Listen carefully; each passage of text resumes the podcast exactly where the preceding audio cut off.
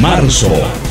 ¿Qué ocurría un lunes 2 de marzo? Decían que el coronavirus tenía bajo porcentaje de mortalidad. El ministro de Salud, Julio Mazzoleni, resaltaba que el virus tenía una tasa muy baja de mortalidad e incluso de hospitalización. Afirmó que tanto el dengue como el sarampión eran enfermedades de riesgo. La mortalidad del dengue es, menor, sobre todo en, este, dependiendo del serotipo del que estamos hablando, ¿verdad? Y el 5% requirió atención en los hospitales. Seguimos procesando casos que se van cerrando, ¿verdad? Declaraciones del ministro de Salud, Julio Mazzoleni.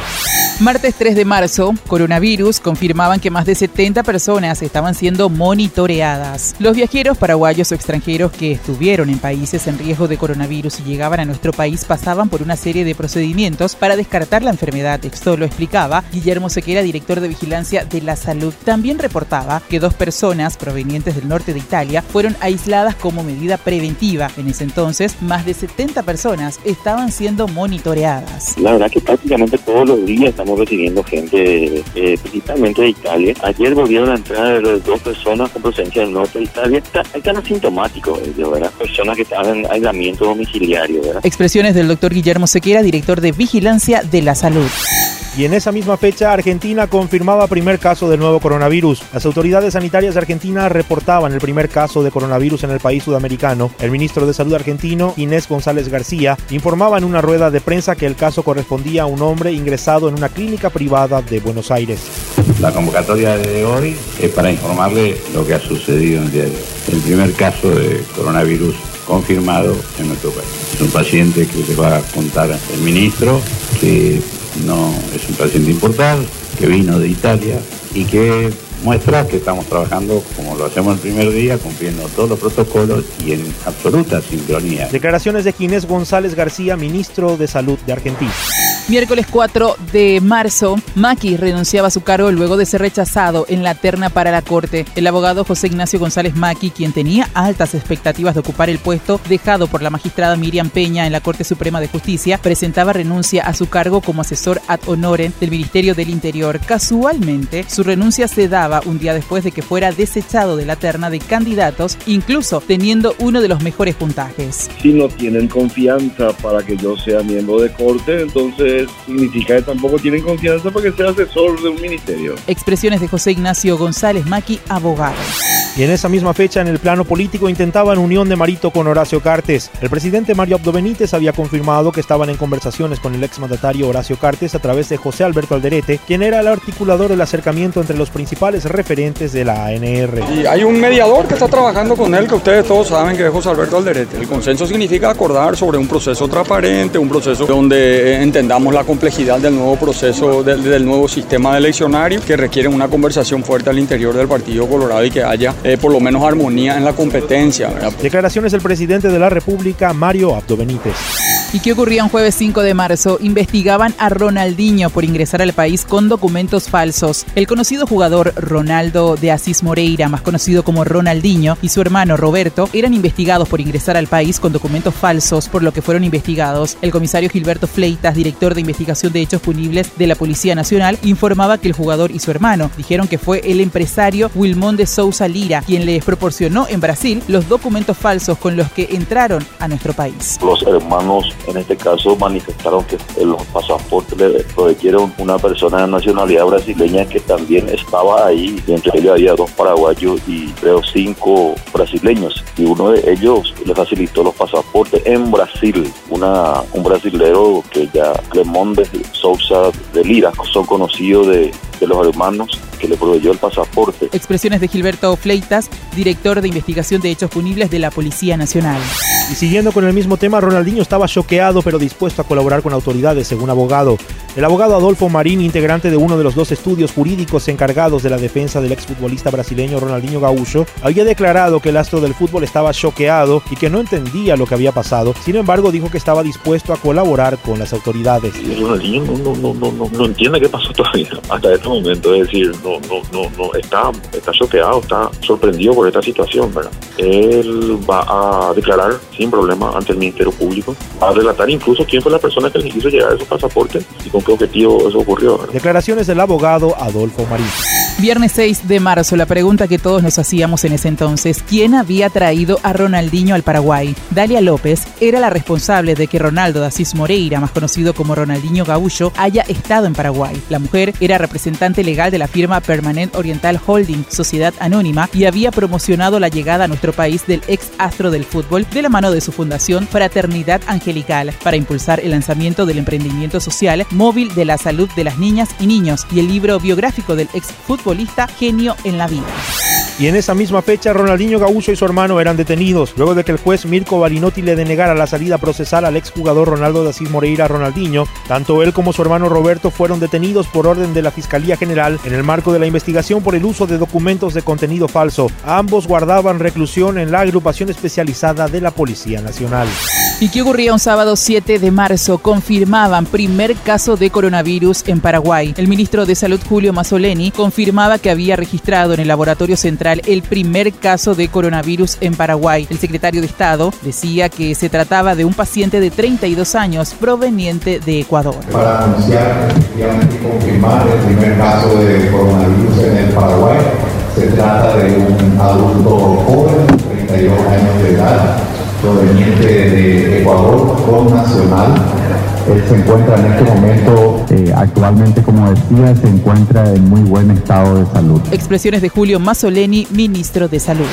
Lunes 9 de marzo, caso Ronaldinho, abogado de Dalia López, cayó en contradicciones. El abogado Marcos Estigarribia, representante legal de Dalia López, empresaria que supuestamente había entregado los documentos falsos a Ronaldinho y su hermano, dijo que no entendía por qué los brasileños usaron cédulas paraguayas falsas, pero luego había dicho que necesitaban documentos nacionales para formar parte de una sociedad anónima. Para que Ronaldinho y su hermano tengan documentación paraguaya, porque convengamos que para formar parte de una sociedad, una SA aquí en el país, tiene que tener documentación paraguaya. Entonces la señora, dentro de su buena fe, le, dice a estos empresarios brasileños que ella le va a ayudar y le va a conseguir algunos gestores que le va a indicar cómo es el proceso de naturalización y de tener documentos paraguayos. Declaraciones del abogado Marcos Estigarribia. ¿Y qué ocurría un martes 10 de marzo? Mazzoleni confirmaba segundo caso de coronavirus en nuestro país. El ministro de Salud Julio Mazzoleni afirmaba que el segundo caso confirmado de coronavirus en Paraguay provenía de la Argentina y correspondía a un hombre de 83 años. Además, había 25 personas con síntomas que estaban siendo monitoreadas y la cartera estatal analizaba si ya existía una circulación viral en el país. La persona tiene 83 eh, años, este, que provino de la Argentina y, y no puedo hablar de su itinerario ni el momento, porque en el momento eh, es, una persona de sexo masculino. Expresiones de Julio Mazzoleni, ministro de Salud. Y en esa misma fecha, a nivel internacional, en Italia ascendía a 631 los fallecidos y más de 10.000 contagios totales por coronavirus. Los fallecidos en Italia por el coronavirus ascendían a 631, un incremento de 168 respecto a la jornada anterior, según los últimos datos proporcionados por el jefe de la Protección Civil, Angelo Borrelli.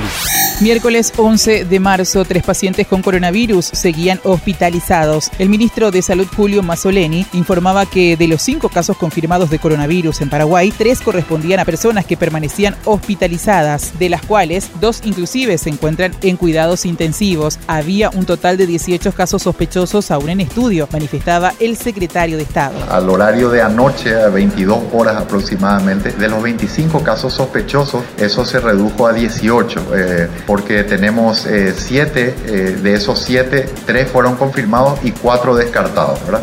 Eh, por eso es que los números son muy dinámicos y cambiantes. Expresiones de Julio Mazzoleni, ministro de Salud.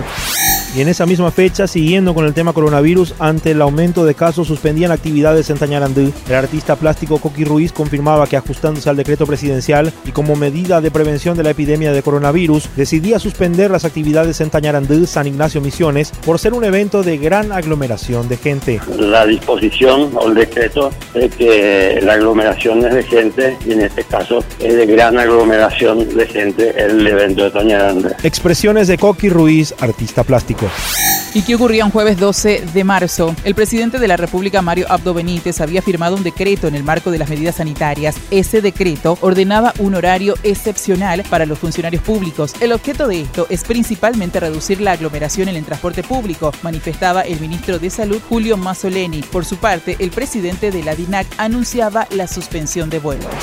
Y siguiendo con el tema COVID, policías y militares exigían que se cumpla con la cuarentena. Por disposición del presidente de la República, policías y militares saldrían a las calles a realizar controles para evitar la aglomeración en shoppings, bares y otros puntos de aglomeración. El ministro del Interior, Euclides Acevedo, instaba a la Iglesia Católica a acatar la medida y suspender las misas.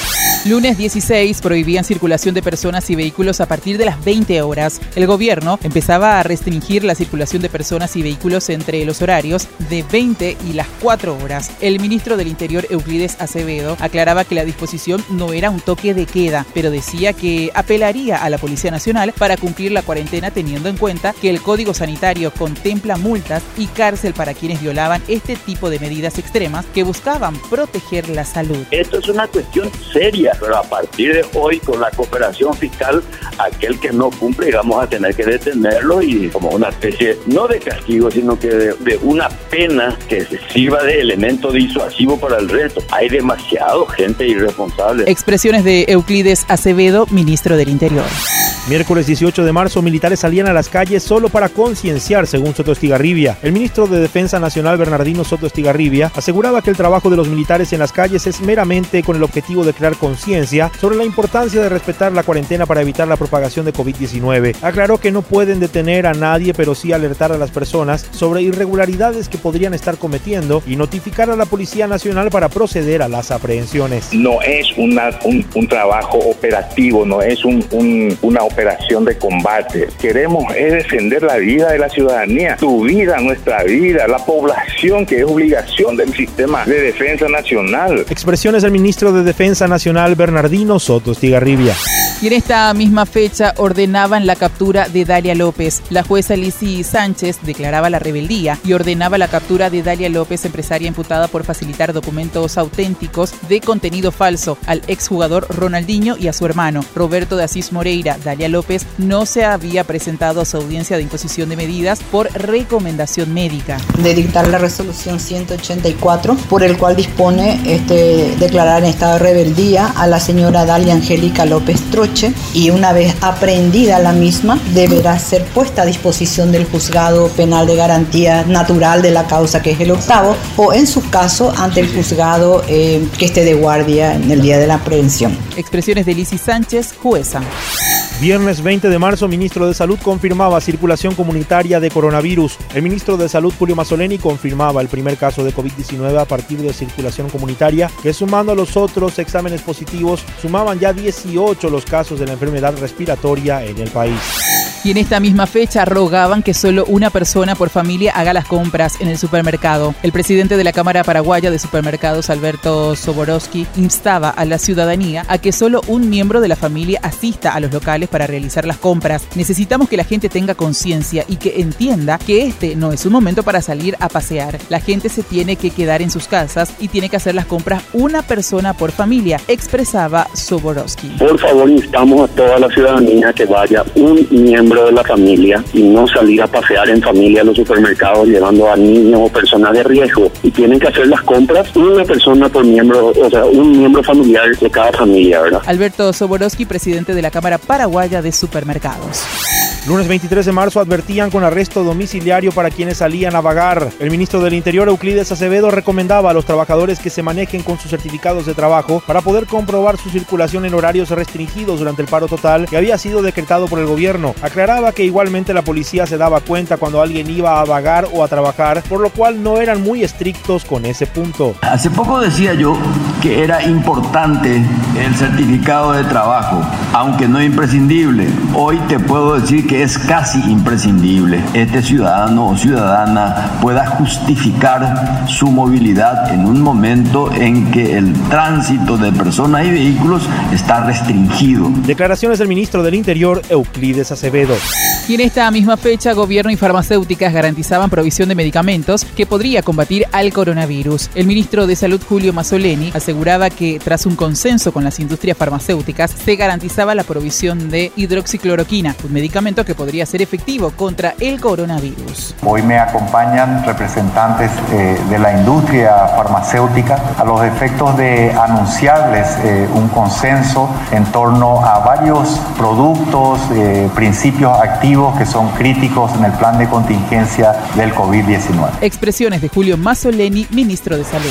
¿Qué ocurrió el miércoles 25 de marzo? Más de 300 paraguayos pedían volver a Paraguay. El director de Asuntos Consulares de la Cancillería, Juan Ignacio Olivieres, aseguraba que estaban asistiendo a los paraguayos varados en el exterior de la mejor manera posible. Señalaba que un total de 414 compatriotas en ese entonces habían pedido asistencia para regresar. Más de 300 habían perdido sus trabajos en países en donde se expandió el coronavirus y unos 100 estaban sin poder salir de los aeropuertos. Estados Unidos y Brasil eran los países en donde más solicitudes de ayuda recibía el gobierno, manifestaba Juan Ignacio Olivieres. Los que se quedaron varados, los que se encuentran en estado de vulnerabilidad porque perdieron sus trabajos, son otro grupo. Hasta ahora, hasta anoche, digamos, teníamos registrado 414 que solicitaron retorno. Expresiones de Juan Ignacio Olivieres, director de Asuntos Consulares de la Cancillería.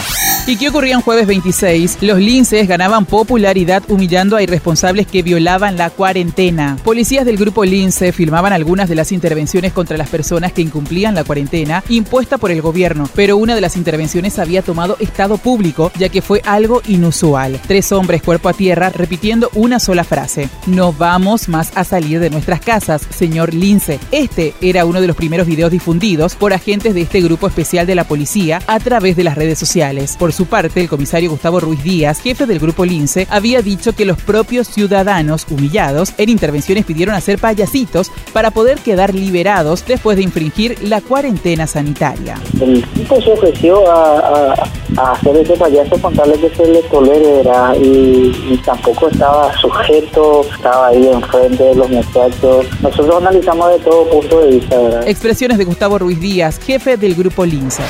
Viernes 27 de marzo, finalmente el gobierno subía de 230 mil a 500 mil guaraníes el subsidio para familias afectadas por COVID-19. Tras las críticas que no se hicieron esperar por el pago ínfimo de 230 mil guaraníes, el presidente de la República, Mario Abdo Benítez, informaba que el subsidio sería de 500 mil guaraníes para la compra de alimentos para unas 330 mil familias afectadas por la crisis del coronavirus. Yo aprovecho ya para informar que el aporte de la semana que viene de 230 mil va a subir a 500 mil.